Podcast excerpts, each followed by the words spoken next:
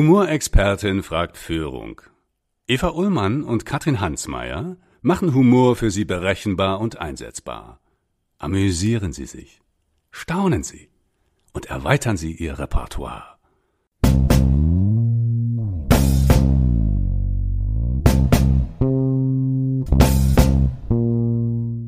Ich gehöre zu den alten weißen Männern, die ein bisschen vorsichtiger sein muss. Und ich glaube, das schadet gar nichts, wenn man vorsichtiger sein muss. Aber das kann dem Humor, den Humor nicht erledigen. Das kann uns nur ein bisschen sensibler machen. Und das ist nicht unbedingt verkehrt.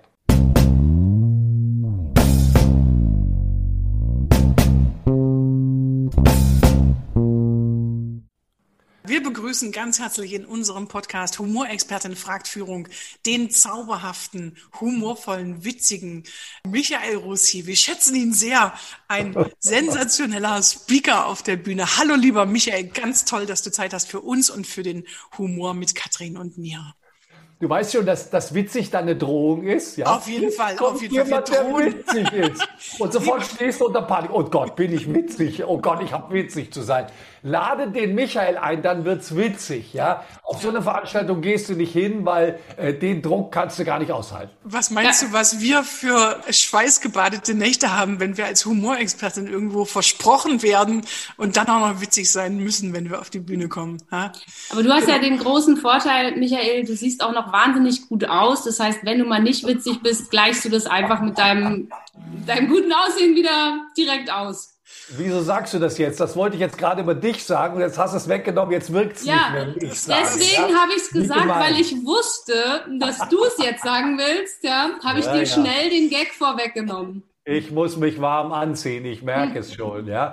Aber ich habe gerade, gerade eine Kritik zu meinem Buch gekriegt, wie man Porten richtig erzählt. Da schreibt einer, boah, ist das anstrengend, ja. Hätte ich ja nicht gedacht. Ich mache das lieber praktisch.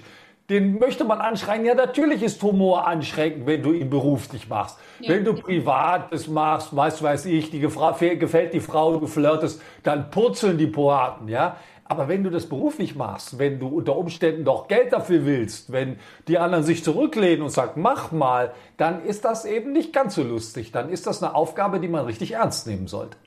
Und was uns drei eint, und deswegen freue ich mich auch sehr, dass wir heute uns Zeit nehmen für das Gespräch, ist die Liebe zur Pointe, den Humor auf die Bühne zu bekommen. Äh, sowohl mit Katrin habe ich schon heiß diskutiert, auch mit dir, Michael, haben wir schon über den ein oder anderen Redner, die Rednerin, ne? wir schicken uns immer mal Redner zu, die wir entdeckt haben, die so alles grundsätzlich auf einer Bühne falsch machen und trotzdem total komisch sind. Also so die Regeln des Humors zu spüren, warum ist jemand witzig, welche Grundlagen, welche Gesetzmäßigkeiten kann man das, kann man das so zementieren, ne? kann man Humor in Tupperdosen packen und wieder aufmachen und dann kommt ein Witz raus.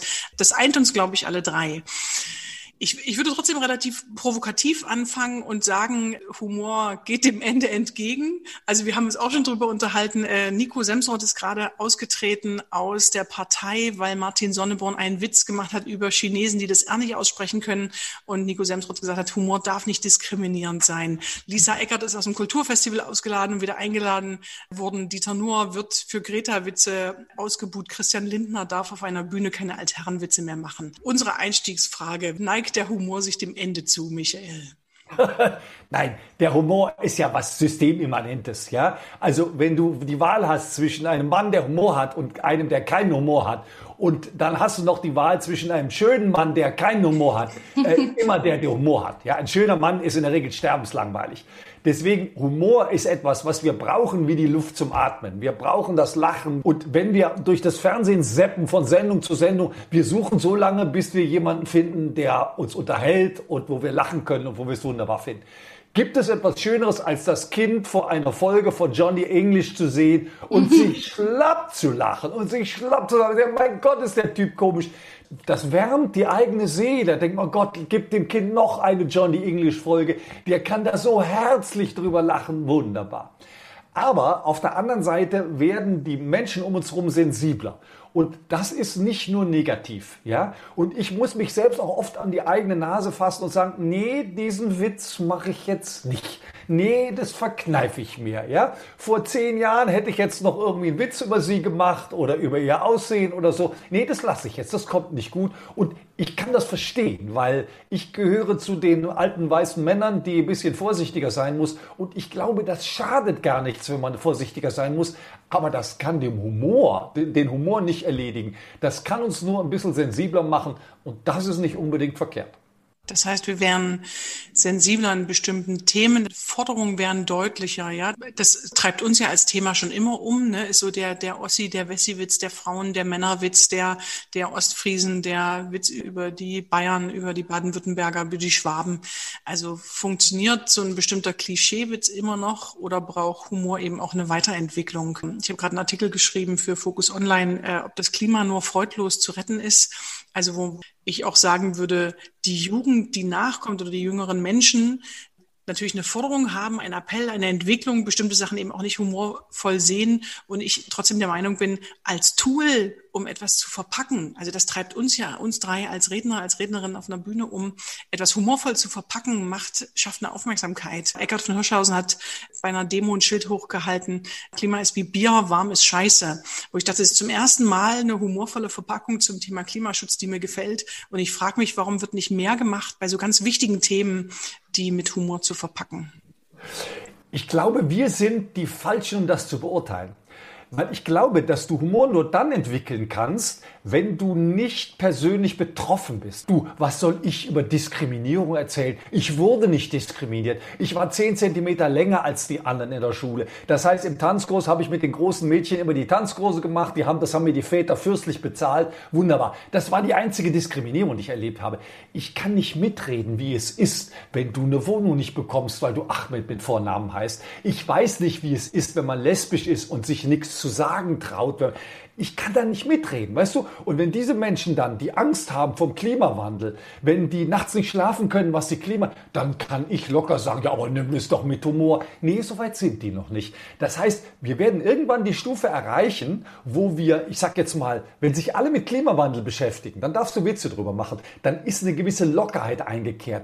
Aber die haben wir in vielen Bereichen noch nicht. Und du kannst niemand zugreifen und sagen, nimm es doch nicht so ernst. Ja? Mhm. Ich war mit meinem ersten Sohn im Marionettentheater. Der zittert vor Angst. Und ich sage, Tim, das sind doch nur Holzpuppen. Das sagt der Papa. Ich habe aber trotzdem Angst. Also, wenn jemand Angst hat vor Marionettentheater, kannst du ihm nicht sagen, du brauchst doch keine Angst zu haben. Wenn jemand Angst hat vor Klimawandel, wenn jemand sich diskriminiert fühlt, wenn jemand das Gefühl hat, er kriegt nicht das gleiche Gehalt, er kriegt keine Wohnung, dann müssen wir uns erst mit seiner Angst beschäftigen. Und erst wenn der die Angst einigermaßen los wird, dann können wir sagen, sind wir jetzt so weit, dass wir auch mal einen Witz drüber machen können. Und Eckhard von Hirschhausen kann natürlich einen Witz machen. Der lebt ein sehr privilegiertes Leben, der ist voll beschäftigt, der wird immer gefragt, ja. Der ist kein ganz richtiger Arzt, aber wird zu Arztthemen ununterbrochen gefragt. Also, dass der Witze machen kann, glaube ich. Für andere Menschen sieht das möglicherweise anders aus. Aber genau da ist es ja dann spannend, Menschen auch wie uns zu haben oder wie Kabarettisten oder wie Politiker, die das auch beherrschen, manche zumindest, die oder auch Wissenschaftler, die eine Leichtigkeit in ein Thema bringen und damit andere anstecken. Genau. Also es gibt ja diesen Wissenschaftler, der über Klimawandel spricht und der einen Luftballon genommen hat, den aufgeblasen hat und gesagt, was wir gerade machen, ist, wir zünden eigentlich unsere Erde an und hat das Feuerzeug unter den Luftballon gehalten, der ist geplatzt und dann hat er einen Luftballon genommen, den mit Wasser gefüllt und dasselbe gemacht, ja, und gezeigt, Wasser, die absorbiert Hitze und hat daran ganz einfach und auch ein bisschen witzig erklärt, weil er spielt damit, dass der Luftballon natürlich auch platzen könnte, wenn da Wasser drin ist und erklärt es auf eine witzige und einfache Art seinem Publikum. Und da wird es immer wieder Menschen geben, die dieser Mission folgen, Menschen damit anzustecken. Katrin, das ist unsere Aufgabe. Das ist tatsächlich das, was wir müssen. Und wir müssen mutiger sein als die anderen. Wir müssen mhm. vorgehen. Wir müssen uns auch mal den Regen stellen. Wir müssen auch mal die Schelte bekommen. Wir müssen auch mal diejenigen sein, die sagen, also Hans Meyer, dieser Witz war aber jetzt unter der Gürtellinie. Ja klar. Ich das macht nur Chloe. Also nur Chloe macht die Witze unter der Gürtellinie. Ich halte mich da raus. Hast du noch nie, hast du noch nie einen Witz gemacht, wo du nachher gedacht hast, der ist jetzt ja. nicht nötig gewesen? Doch. Oder der nicht gut ankam. Also das finde ich ja auch unter uns äh, Kollegen mhm. ganz wertvollen Austausch.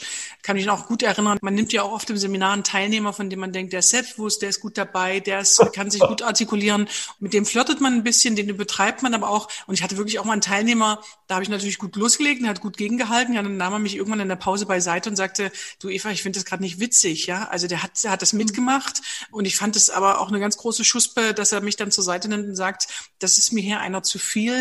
Und dann habe ich das natürlich sofort zurückgefahren. Ich habe es aber auch nicht gemerkt. Da lerne ich aber auch total viel so im Gespräch mit euch über Witze, die ich gemacht habe, über Übertreibungen, ja, die ich weiß noch, als ich das erste Mal in meinem Kollegenkreis rumfragte, wann, wann findet ihr mich eigentlich lustig? Und äh, so Kollegen wie Gaston, so, so, Dankeschön, Frau Hansmeier, nee, ich arbeite total gerne mit dir zusammen, super. Ähm, Gaston hat dann gesagt, wenn jemand einen sexistischen Witz macht und du rot wirst, das finde ich wirklich süß. Du bist manchmal sehr schüchtern, wenn du peinlich berührt bist und das finde ich sehr lustig. Also es war eine Antwort, mit der hatte ich überhaupt nicht gerechnet und, und diese Antworten haben mich aber natürlich auch von Kollegen weitergebracht, zu sagen, das war gerade nicht witzig, auch wenn erstmal dein Auditorium äh, dir einen Lacher gibt. Ja, ich finde, da ist ein Auditorium manchmal eben auch ein schlechter, ein schlechter Erzieher. Könnte ich genauso aus meinem Leben erzählen. Genauso. Ich gebe ein Seminar für einen großen Automobilhersteller. Ich habe einen am Wickel und ich bin gerade so in Fahrt und es macht so richtig Spaß und was ich über dem sage. Und danach kommt das ganze Seminar. Was hast du mit dem denn gemacht? Das war jetzt zu viel. Und es tut mir heute noch leid. Es geht mir heute noch nach. Aber wenn wir so in Fahrt sind, wenn es so richtig Spaß macht, dann schießt man auch mal das Ziel hinaus. Ich habe mal von jemandem, von Kollegen, der hat mir alle zwei Tage einen richtig sexistischen Witz geschickt. Ich weiß nicht, wie lange es gedauert hat, ehe ich nicht mehr gelacht habe, aber verhältnismäßig lang.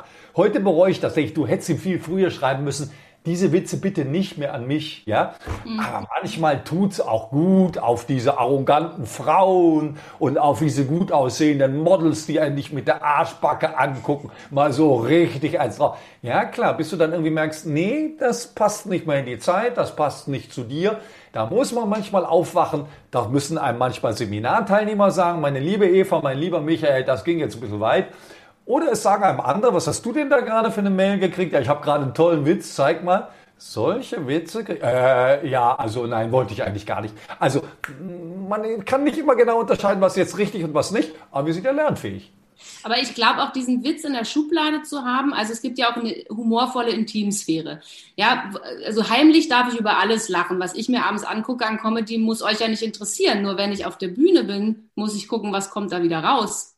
Ja. ja, aber ich habe also ich habe ganz viel gelernt von Knacki Deuser und der hat was was Tolles erzählt. Der hat gesagt, bei einem Witz entscheidet sich hinterher, ob er gut war oder nicht. Das heißt, Katrin erzählt einen Witz, ich lach mich schlapp, denke aber danach, was für ein blöder Witz, warum lache ich jetzt eigentlich? Dieses Schämen kommt manchmal hinterher. Das heißt, du lachst, aber trotzdem schämst du dich, dass du gelacht hast. Und das finde ich geil. Das heißt, bei Witzen wird ganz am Ende abgerechnet. Du kannst den ganzen Abend Wie bei der Ehe. Wie bei der Ehe. Du kannst den ganzen Abend gelacht haben und trotzdem gehst du aus dem Theater und sagst, es war scheiße. Und jetzt sagt der, mit dem du da drin warst, aber du hast den ganzen Abend gelacht. Ja, aber unter meinem Niveau. Ja? Das heißt, Witze sind was ganz Diffiziles. Lachen heißt noch nicht, dass es dir gefällt. Man merkt das manchmal auch am, am Lachen. Es gibt so ein Lachen und es wird aber so ein Hoho hinterhergeschoben. Also man merkt so, es gibt ein Lachen, es gibt eine Erheiterung und es gibt eine Beschämung. Das heißt, man merkt, äh, ach so, eigentlich wollte ich über sowas ja gar nicht lachen. Ja, also wenn wir jetzt sagen, die Menschen sind sensibler, also man darf bestimmte Witze nicht mehr machen. Wie machst du dich dann auf die Suche? Du hast einen Kunden, du hast ein Thema. Wie, wie suchst du einen Witz? Was ist da so dein, sind so deine Strategien?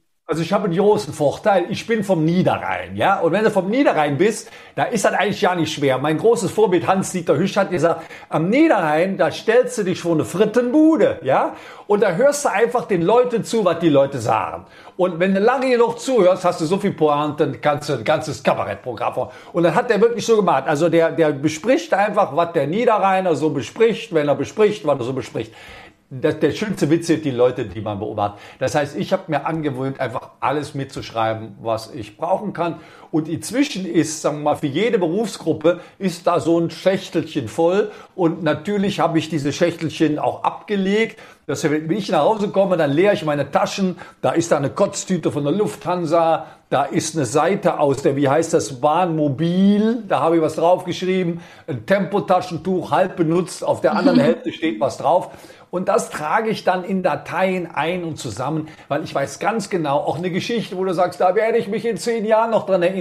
Sie ist zwei Tage später wieder weg. Und ich habe zu oft da gesessen und gesagt, wie war noch mal diese Geschichte? Oder ich schreibe es mir zu kurz auf. Ja? Die Lieblingsgeschichte ist von Billy Wilder. Ja? Der träumt immer so tolle Drehbücher. Und da sagt sein Therapeut, Billy, du musst das aufschreiben. Ja? Und dann hat er nachts wieder so eine geile Geschichte. Aber er hat zum ersten Mal Zettel und Stift auf dem Nachttisch, schreibt sich das auf. Und am nächsten Morgen denkt er, wow, diesmal kenne ich die Geschichte und er guckt auf den Zettel, auf dem steht, Mann liebt Frau. Ja? Also ich habe es mir manchmal zu kurz aufgeschrieben und das mache ich heute ein bisschen länger. Von daher bin ich inzwischen so voll voller Geschichten, die täglich um mich herum passiert. Manchmal stehe ich am Abendbrotstisch auf und sage, Schatz, das muss ich jetzt leider aufschreiben, weil das ist wunderbares Futter für meine Jahre.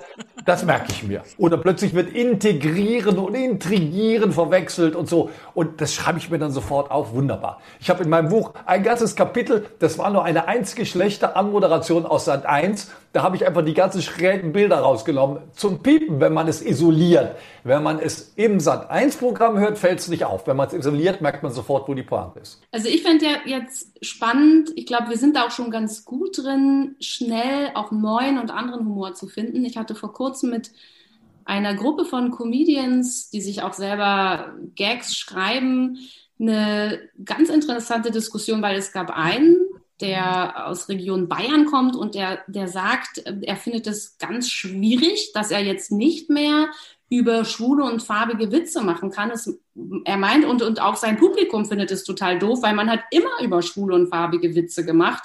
Und dann hatten wir wirklich anschließend eine total spannende Diskussion über dieses, muss Humor jetzt immer PC sein? Und warum fällt es eigentlich so schwer, andere Witze zu machen als außer die klassischen Randgruppen? Also da fände ich nochmal spannend, auch darüber eine Diskussion zu führen oder auch, wie helfen wir diesen armen Menschen, die jetzt keine farbigen Witze mehr machen dürfen? Nein, Katrin, das sind keine armen Menschen, sondern die müssen sich wie heißt das? Evoluieren, evaluieren, evolutionieren. Entwickeln nennt man das. Die müssen auf der einfache Mensch, Michael, nennt das entwickeln. Verstehst du? Einen Witz über eine Tunte zu machen, ist doch einfach.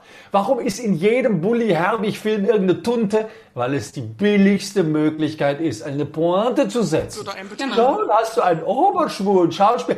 Aber das ist billig, das ist einfach.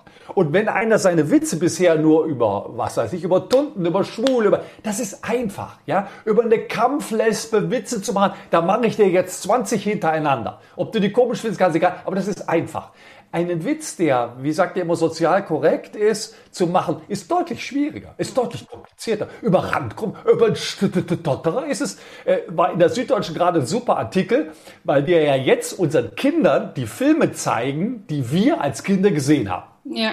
Das Dumme ist nur, manche Filme kann man heute nicht mehr sehen. Und der hat über einen Fisch namens Wanda gesprochen, wo es ja um diesen Stotterer geht. Und irgendwann sagt sein Zwölfjähriger, findet ihr das komisch, dass man den ganzen Film über einen, und dann muss man sagen, nee, ehrlich gesagt kann ich das, ja, oder Otto, beim Otto der Film, wo der Neger vermietet wird, naja, da haben wir mal Tränen drüber gelacht. Heute lachen wir nicht mehr. Emil und die Detektive habe ich meinem Sohn vorgelesen. Ich habe mittendrin abgebrochen und gesagt, nein, das kann ich dir nicht mehr vorlesen. Da ist so viel Blödsinn drin. Das heißt, das entwickelt sich. Und ja. das hat nichts damit zu tun, dass man das Wort Neger nicht, auch der Humor entwickelt sich, die, wie wir mit rankommen. Und das ist eine positive Entwicklung, aber die macht manchen Comedian arbeitslos, der muss sich ein bisschen mehr Arbeit machen. Genau, das war ja, ja auch für, das für Arme war ja in Anführungsstrichen tatsächlich gedacht, weil ich glaube, alle drei wissen, dass es um äh, Erweiterung des Horizontes geht. Nur sind ja ganz viele auf diesem Level, seien es einige Comedians, seien es Politiker, die Altherrenwitze machen. Also dieser Humor existiert ja immens und die Menschen sehen ganz viel schwarz und weiß, auch die außenrum. Es gibt ja ganz viele, die sagen, ja, dürfen jetzt keinen Humor mehr machen. Ich glaube, es ist die Minderheit, die momentan so wie wir diesen differenzierten Blick hat und sagt, gerade der humorvolle Diskurs ist doch jetzt das Spannende. Ja? Also wie können wir Oder denn Lust machen, auch denen, in den Diskurs zu gehen, wie kann man helfen, sage ich mal, wie kann man so einen Hinweis geben, dass es auch noch anderen Humor gibt. Also für mich stecken ja. da auch zwei Sachen drin. Zum einen würde ich mit euch gerne nochmal drüber sprechen, äh, wie gehen wir mit Scheitern um. Ne, Michael und ich hatten eben so ein Beispiel, was mache ich, wenn ich zu nahe gekommen bin, wenn ich was verletzt habe, wenn ich fand, es war ein wohlwollender, passender Witz. Also Christian Littner hat dann abends gesagt, ich habe das überhaupt gar nicht witzig gemeint. Martin Sonneborn hat auch gesagt, ich, hab, ich wollte niemanden diskriminieren. Also, also wenn der Witz schiefgegangen ist, dann lasst uns doch da eine Offenheit haben und sagen, ich habe Scheiße gebaut. Was mir da bei den Comedians tatsächlich auch fehlt, ist, dass sie sich dann auf die Schippe nehmen, wenn sie merken, sie sind mit einem Witz vielleicht auch sogar vor Auditorium gescheitert. Ich bin da völlig mit dir einer Meinung. Wenn du die Ziellinie überschreitest, dann entschuldige dich halt. Das ist doch kein Problem. Ich sitze im Zug, äh, ich habe so einen blöden Abteilzug erwischt, den ich nicht so gerne habe. Ich mache das erste Abteil auf, nur einer drin, darf ich mich setzen, setze mich hin, sitzt da Martin Sonneborn. Dann sage ich, Sie sind der Friedrich Küppersbusch. Oh nein, sagt die, Sie wechseln mich. Ich sage, Sie kenne ich aber. Ja, sagt ich bin. Ich sage Herr Sonnenborn. Ja, und ich habe viele Sketche von dem gesehen. Ich habe ihn und wir hatten eine wunderbar anregende Zugfahrt dem würde ich alles verzeihen. Der versucht, die Grenzen ein bisschen zu verschieben. Und das ist in meinen Augen absolut okay. Da kann man sagen, Herr Sonneborn, das geht jetzt ein bisschen weit. Ja? Aber wenn der so ein Pharma, so ein Pharmalobbyisten im, im Internet reinlegt, da klatschen ja alle Beifall. Auf die Pharmafirmen, super. Wenn ich jetzt bei einer Pharmafirma arbeiten würde, fände ich das nicht so super. Ja? Eine Freundin von mir ist, ist in einer Wirtschaftsprüfungsgesellschaft. Und ich meine, wir hätten jetzt leicht Witze über Wirecard zu machen. Ich glaube, wir alle drei sind uns einig, diese Blödmänner von der Finanzaufsicht, diese Blödmänner von Wirecard, diese Blödmeier von Ernst Young, die ist aber Wirtschaftsprüferin und die lacht da gar nicht, wenn es um Ernst Young geht und Wirecard. Mhm. Die sagt, die Versagen sind ganz woanders. Also, wenn ich nicht betroffen bin, dann ist leicht über was Witze zu machen. Wenn ich betroffen bin, schon. Deswegen ist es schon unsere Aufgabe, Witze zu machen. Auch von Herrn Sonneborn, auch noch von einigen anderen. Und wenn wir dann mal die Grenze überschreiten, können wir uns immer noch entschuldigen und sagen, du, das ging jetzt ein bisschen weit, darüber habe ich einmal zu wenig nachgedacht, aber das halte ich für kein Problem. Trotzdem würde ich im Zweifelsfall den Witz, den Witz nochmal genug überlegen, aber vielleicht nicht in jedem Fall machen, aber wenn ich Mut genug habe, dann mache ich den Witz. Dann ja, ja bei Martin Sonneborn frage ich mich ja auch noch, ob es nicht eine Inszenierung war, dass Herr Semsrott jetzt zurückgetreten ist, aber das ist ja ein sehr Partei, ein sehr parteiimmanentes Thema. Ja, das sind auch, da prallen zwei Egos, ja. Wer ist jetzt mehr im Fernsehen? Wer wird, wer wird was identifiziert? Vielleicht muss ich sowas mal initiieren, damit wieder was passiert. Also da kennen wir die Hintergründe nicht und da wissen wir nicht, wer was warum macht. Aber ich glaube auch im Vorhinein, und das wäre ja der Tipp, und das war auch in der Diskussion mit diesem Comedian, der dachte, was soll ich denn jetzt für Witze machen? Habe ich gesagt, fang doch mal an mit Witze über Heterosexuelle. Also er war nun heterosexuell, dann fang doch mal an mit Witze über dich. Und wenn du ein paar davon gemacht hast, ja, dann kannst du dir vielleicht auch mal erlauben, über anderen Witz zu machen. Aber ich glaube, was wir auch viel mehr trainieren können, ist eben, wie du sagst, wenn wir selber irgendwo eine Betroffenheit haben, damit dann erstmal einen Gag zu machen. Und genau. Und Katrin, das wäre, das wäre meine Empfehlung. Also ich weiß nicht, wie es euch geht. Ich bin jetzt nun nicht mehr so ganz jung. Und wenn ich manchmal dann zu RTL schalte, zu Sat 1 schalte, zu Nightwatch schalte, Mitternachtsspitzen, ich sehe mir das alles gerne an, aber ich lache oft nicht. Hm. Ich, und dann sitzt eine Halle, ja, Kajayana oder wie, wie, sie alle heißen oder Kristall. Da sitzt eine Halle mit 1500 Menschen, die sich schlapp lachen und ich lache nicht. Mhm. Und dann sage ich es, okay, meine Eltern haben über die Witze, die ich gelacht habe, auch nicht gelacht. Aber wie wäre es, wenn wir mal überlegen, ob ich Witze mache über etwas, was gesellschaftlich relevant ist? Also ein Dieter Hildebrand oder ein Georg Schramm, die haben nicht Witze gemacht damit sie witzig sind, damit sie Geld verdienen, damit sie sich sonnen können, sondern weil sie was bewegen wollten, weil sie was geärgert hat. Ja? Ob ich die Anstalt sehe oder ob ich die Heute-Show sehe, da gefällt mir auch nicht alles. Aber wenn Menschen ein Anliegen haben, wenn sie den mhm. Humor benutzen für etwas, um gesellschaftlich was zu bewegen, was zu erzählen, Leute zu verändern, das ist nicht der einzige Sinn von Humor, aber das könnte auch der Sinn von Humor sein, indem man, wir haben eben über Klimaschutz, indem man mal versucht, den witzig zu sehen, den ins, im Gespräch zu halten, obwohl man nicht dauernd betroffen ist. Das wäre doch eine Möglichkeit. Und dann können wir die Schwulen und, und die Lesben und so, können wir das alles mal weglassen und mal gucken, ob man Humor über etwas machen kann, was die Menschen bewegt. Und das wäre meine Empfehlung, sagen, setzt doch da mal an. Also auf der einen Seite, ne, Thomas Quasthoff, äh, kontergangeschädigter äh, Tenor, hat diesen schönen Witz gemacht. Ähm, in Deutschland leben 80 Millionen Behinderte. Ich habe das Glück, man sieht es mir an. Also ich fände auf der einen Seite total schade, wenn auch ein gewisser Witz von bestimmten Tabuthemen, von bestimmten Problemthemen. Ich fände total schade, wenn solcher Humor überhaupt nicht mehr gemacht wird. Michael sagt, und da gebe ich dir total recht, es ist ein Unterschied, ob Thomas Quasthoff diesen Witz macht oder ob ich den über jemanden mache mit einer Beeinträchtigung und einer Behinderung. Punkt eins. Punkt zwei ist doch aber auch noch, das auszugleichen, also solange Homosexualität und Heterosexualität nicht gleichberechtigt ist, wird es da immer eine Diskriminierung geben. Und diese Diskriminierung auch aufzudecken, finde ich auch eine Aufgabe, eine Funktion, wie du sagst, Michael, die Humor haben kann. Solange du schwule Sau noch ein Schimpfwort ist, weil ich sage ja auch nicht du heterosexuelle Sau zu jemandem. Also auch diese schwulen Witze zum Beispiel mal in einen heterosexuellen Witz zu verwandeln, finde ich eine total schöne Kombination, um aufzuzeigen, wie diskriminierend schwulen Witze manchmal sind.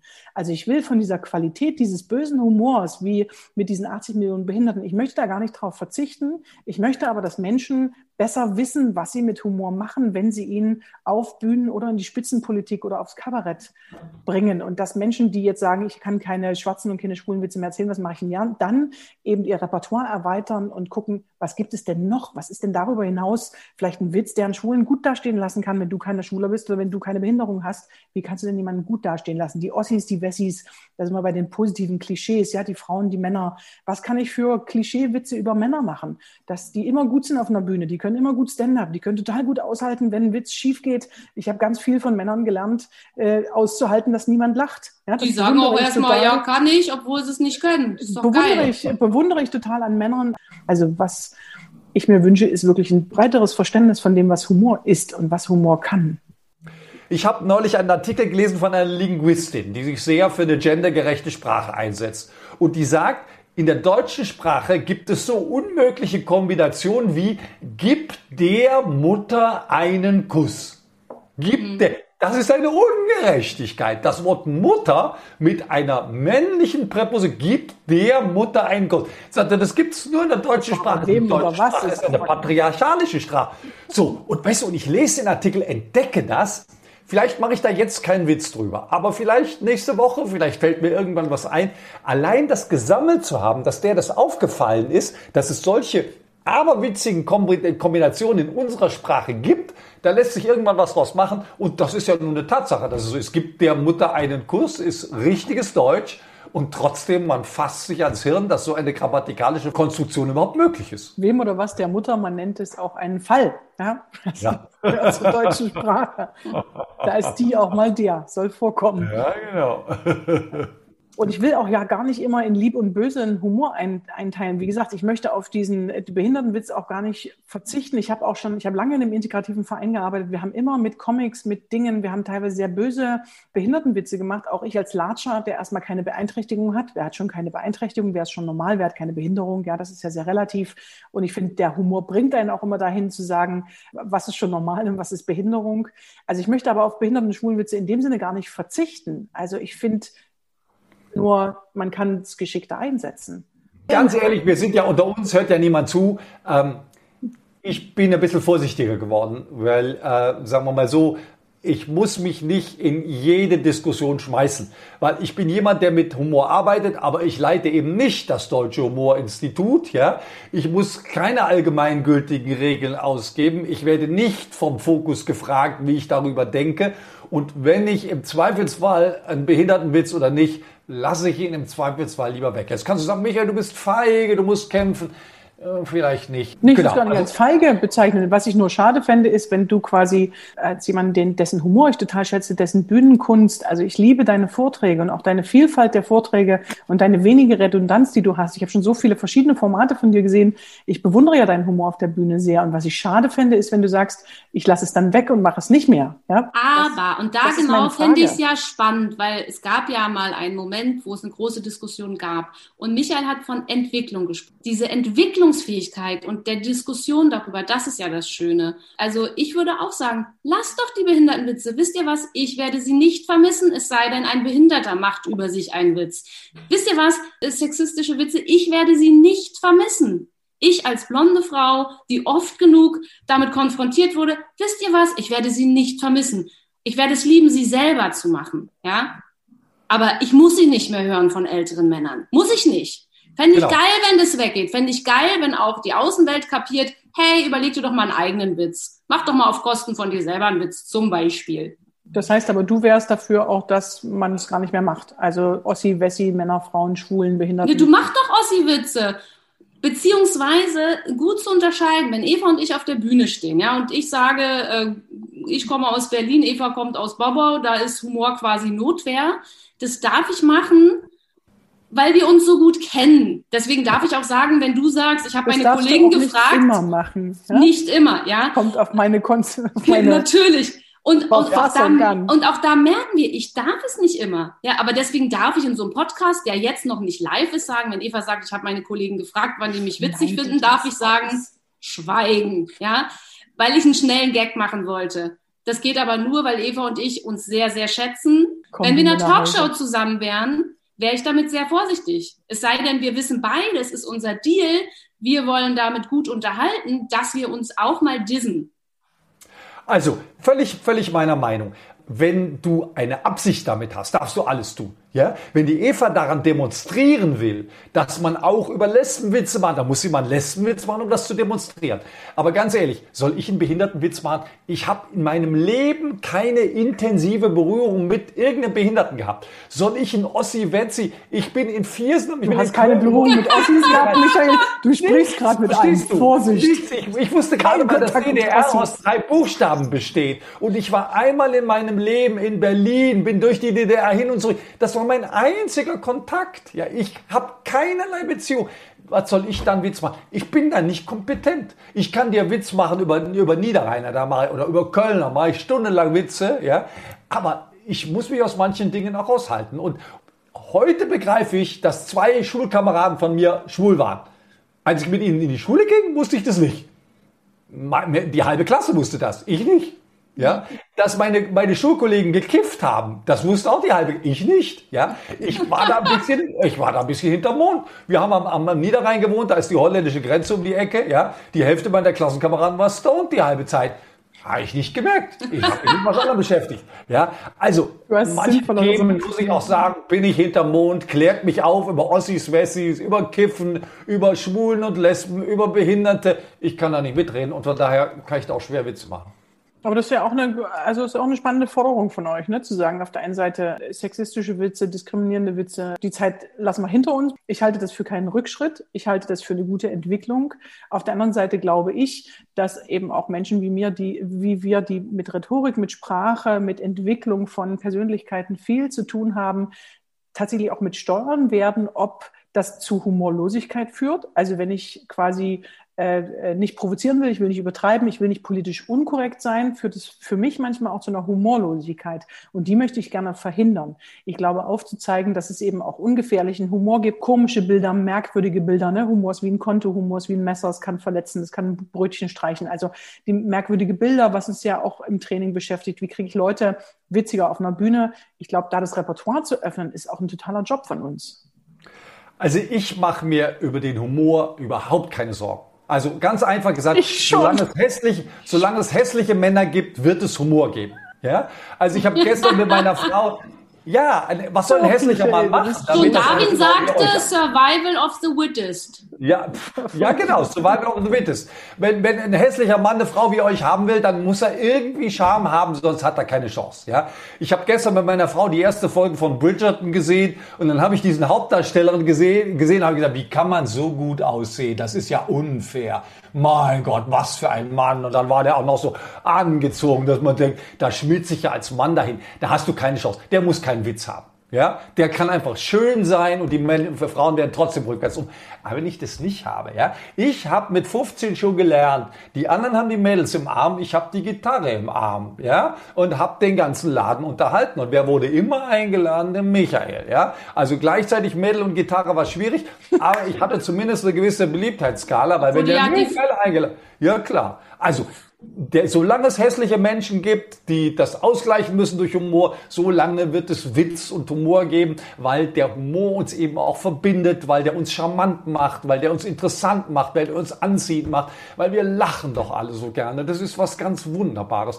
Und da Humor inzwischen eine Industrie geworden ist, ähm, muss man die Humorperlen ein bisschen mehr suchen als vorher. Also früher haben wir alle über Loriot gelacht oder alle über Emil Steinberger. Heute gibt es so viel. Ich kann, es gibt keinen Abend, wo es nicht irgendeine Comedy- oder Satire-Sendung gibt. Da muss man ein bisschen länger suchen, aber das kann man ja, bis man den Humor findet, der zu einem passt und der, zu dem man Lust hat und kann man seine ganz persönliche Humornote für sich herausfinden. Das finde ich aber auch ein ganz bezauberndes, schon sehr pragmatisches, aber auch sehr poetisches Schlusswort, lieber Michael. Wir, wir, machen uns kein, keine Sorgen um den Humor. Michael Roussier postuliert, der wird uns nie ausgehen, solange es hässliche Menschen gibt. Ich finde, das ist ja, ein schönes nur, auch Nicht nur hässliche Menschen, sondern da, da steckt ja genau das drin, worüber wir auch unsere Diplomarbeiten geschrieben haben. Also meine gegenüber Humor als ein geistiges Überlebensmittel und zwar im Konzentrationslager. Also solange es Krieg gibt, solange es ganz schreckliche Dinge gibt, werden Menschen immer Humor nutzen. In Diktaturen blüht der Humor, weil er uns hilft zu überleben. Von daher bin ich da ganz auf Michaels Seite die Evolution hat ihn uns nun mal geschenkt, damit wir besser auf dieser Erde. Also das hässliche Menschen war jetzt die Metapher, das habt ihr verstanden. Haben wir schon verstanden, Michael. Ja, dieser Gag geht Katrin in die sagt, Annalen der Humorgeschichte ein. Ja, wie die Katrin sagt, Drucksituationen überlebe ich leichter, wenn es Humor gibt. Persönliche Krisen erlebe ich leichter. Shakespeare hat schon zwischen zwei dramatischen Szenen immer eine witzige. Im Richard III, Richard III. gibt es eine super witzige Gefangenenszene, weil diese ganze geballte Schlechtigkeit von Macbeth oder Richard III. kann man gar nicht ertragen. Nee. Erträgt man, weil es dazwischen komisch ist. Das heißt, wenn es mir echt scheiße geht, dann sehne ich mich nach ein bisschen Witz, nach ein bisschen Lockerheit, nach einer netten Bemerkung. Und wenn dann jemand anders lacht, wenn dann Katrin mich anstrahlt, wenn Eva lacht übers ganze Gesicht, dann ist die Welt eben nicht mehr so furchtbar, sondern ist die Welt gleich ein ganzes Stückchen besser. Und danach sehen wir uns und deswegen mache ich mir um den Humor überhaupt keine Sorgen. Ich glaube, wenn wir mal keinen Bock mehr aufs Humorinstitut haben, dann wechsle ich zu einem Bestatter und halte Trauerreden, die gewürzt sind mit, mit ein bisschen Humor. Also nicht zu viel also, natürlich, aber Ehrlich gesagt, das würde ich jetzt schon versuchen. Ja? Also warum, warum soll das Humorinstitut? Ist ja auch die beste eine, Zeit jetzt. Hochzeiten ja, warum soll das Humorinstitut keine etwas andere Trauerrede anbieten? Weißt du, also wer Hochzeit, wenn ich, ich finde übrigens auch Hochzeitsreden dürften humorvoller sein, indem man ja, nicht nur das, das Glorreiche ja. vom Himmel, ja, sondern sagt, äh, wisst ihr, auf was ihr euch da einlasst? Also es wird ja. schon eine Party, aber es wird auch den einen oder anderen Wirbelsturm geben, ja. Also ich habe eine Zeit lang als Hochzeitsredner gearbeitet, ja, und natürlich guckst du dann die Weltliteratur nach lustigen Sachen. Da gibt's von Kästner, Kästner eine Menge Sachen und so. Also da gibt's schöne Sachen, die man machen kann. Ja klar, also sagen wir mal, wer, wenn nicht das Deutsche Humorinstitut, ist für sowas zuständig? Die Frage ist, wie bist du ausgelastet? Wenn du nicht weißt, was du zuerst machen sollst, lass das. Wenn nicht. Dann machen wir auch Trauungen und Trauern auf Beerdigungen. Und Trauern ja. auf Trauungen. Wunderbar. Trauen auf Trauen, ja. Ich danke euch dreien ganz, ganz toll für dieses schöne. Euch dreien, Michael.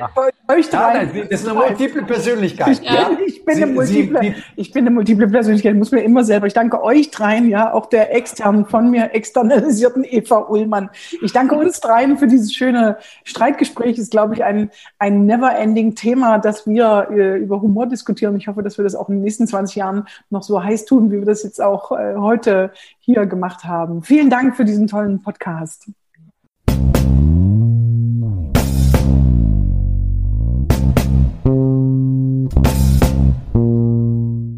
Humorexpertin fragt Führung. Eva Ullmann und Katrin Hansmeier machen Humor für Sie berechenbar und einsetzbar. Amüsieren Sie sich, staunen Sie und erweitern Sie Ihr Repertoire.